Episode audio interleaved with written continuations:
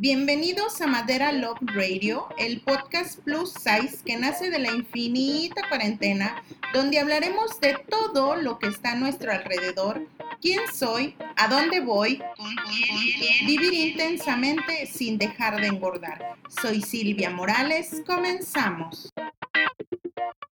Bienvenidos a un nuevo episodio de este podcast de Madera Love Radio. El día de hoy estoy como en una especie de hito en este proyecto sensible a esta circunstancia y perspicaz con el contenido de estos episodios. Quiero compartirles un poco de las lecturas que han marcado mi vida y que fueron un punto de partida en el rediseño de mi forma de vivir en general.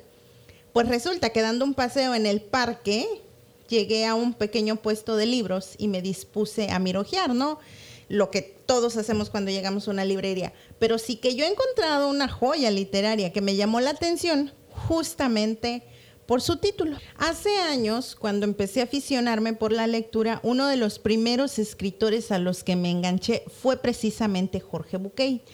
Tengo una amplia colección de sus libros, en concreto hoy hago mención de uno de ellos, este libro, el de las tres preguntas, es un compendio actualizado de la serie de ensayos de la colección Hojas de Ruta, que constaba de cuatro libros.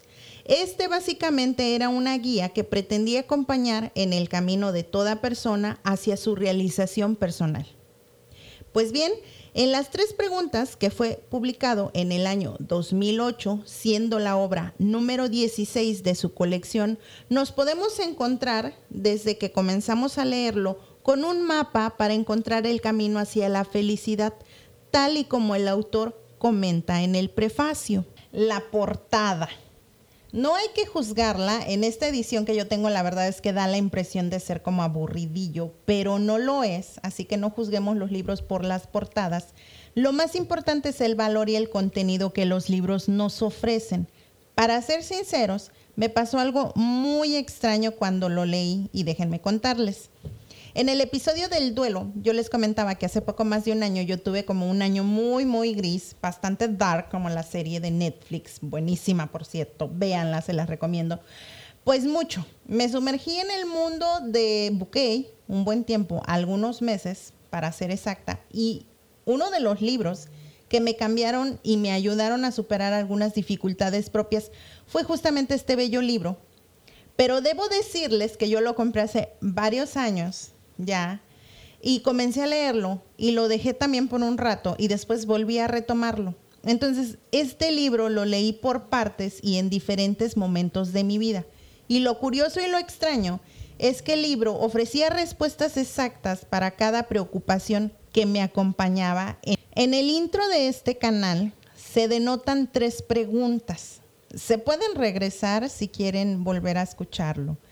Pero como les decía, episodios atrás, vamos a hablar de muchas cosas muy interesantes relacionadas con los objetivos más importantes en los cuales nos hemos basado a la hora de crear este proyecto. Y para ello es que tenía yo que hablarles de este libro. Pues resulta que dentro de sus 289 páginas, Jorge Bouquet nos ofrece en este volumen una propuesta tamizada, sinóptica, vuelta a ver de esas ideas y reflexiones. Está claro que el resultado de tal ejercicio ha traído el retorno a varios de los conceptos básicos puestos en juego en aquella serie, que son las hojas de ruta. Pero como en el mejor trabajo dialéctico de síntesis, eh, la tarea decantó nuevos planteamientos objetivos, como es procurar dar respuesta a las preguntas podría decirse primordiales, que han venido acompañando al ser humano desde que se concibe como tal. Está distribuido por los siguientes capítulos. La primera pregunta es ¿quién soy? La segunda pregunta es ¿a dónde voy? Y la tercera pregunta es ¿con quién? De esta manera, Jorge Buquet, que es un médico psicoterapeuta gestáltico, nos hace partícipes de una enorme lección la potencialidad de nuestra condición y con ello las posibilidades de nuestra naturaleza humana. Para quienes no saben qué es la terapia gestalt, este es un tipo de terapia que pertenece a la psicología humanista o también llamada tercera fuerza. la cual se, se caracteriza perdón, por no estar hecha exclusivamente para tratar enfermedades, sino también para desarrollar el potencial humano. En otro episodio me encantaría también hablar desde lo que es la programación neurolingüística. Yo tengo un libro bastante interesante de Rosetta Forner que también me gustó mucho, pero en fin. Aquí en este tipo de terapia se enfoca más en los procesos que en los contenidos y pone énfasis sobre lo que está sucediendo, se está pensando y sintiendo en el momento, más que en el pasado. En este sentido, se habla y se trabaja del aquí y el ahora. No para dejar de lado la historia de la persona, eh, sino que esta historia se mira desde el presente, cómo se viven y afectan los hechos pasados a día de hoy. La persona es quien es, entre otros, por lo que ha vivido en, su vida, a lo largo de su vida. Dentro de cada uno de los capítulos de este libro se encuentran muy detalladamente muchas de las dudas existenciales del ser humano. Tanto respuestas que nos da el autor a nuestras preguntas, pero es muy interesante cómo se abordan todos los puntos cardinales de las emociones del ser humano, desde el rigor de la psicología, pero con el carisma con la que suele escribir este autor. Debo hacer especial mención, porque es francamente mi favorito, al apartado de la dependencia el término rotundo de imbéciles emocionales y sus diferentes formas es algo que lejos de sonar cómico es tremendamente real. Como tantos otros escritores, el tema de la dependencia es ampliamente explicado, pero con una novedad, el término de autodependencia. No depender, no rendirse, buscar un propósito, cambiar de rumbo las veces que sea necesario, encontrar el camino correcto y demás conceptos nos habla Bouquet en este libro, que para mí es de lectura obligada para todos aquellos que nos gusta el tema del crecimiento personal. Las tres preguntas es una invitación a recuperar los valores verdaderos del ser humano, porque hemos perdido el rumbo distorsionando esos mismos valores por otros auténticamente efímeros.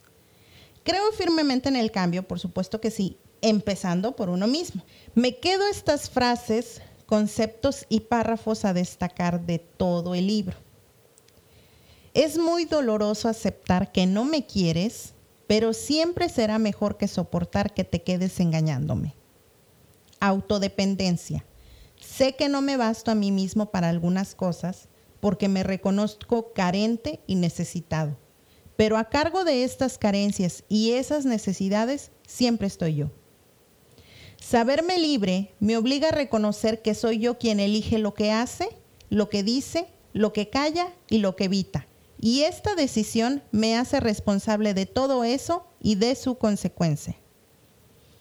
Soy yo el que decide y por eso son míos mis éxitos y mis aciertos tanto como lo son mis errores y mis fracasos.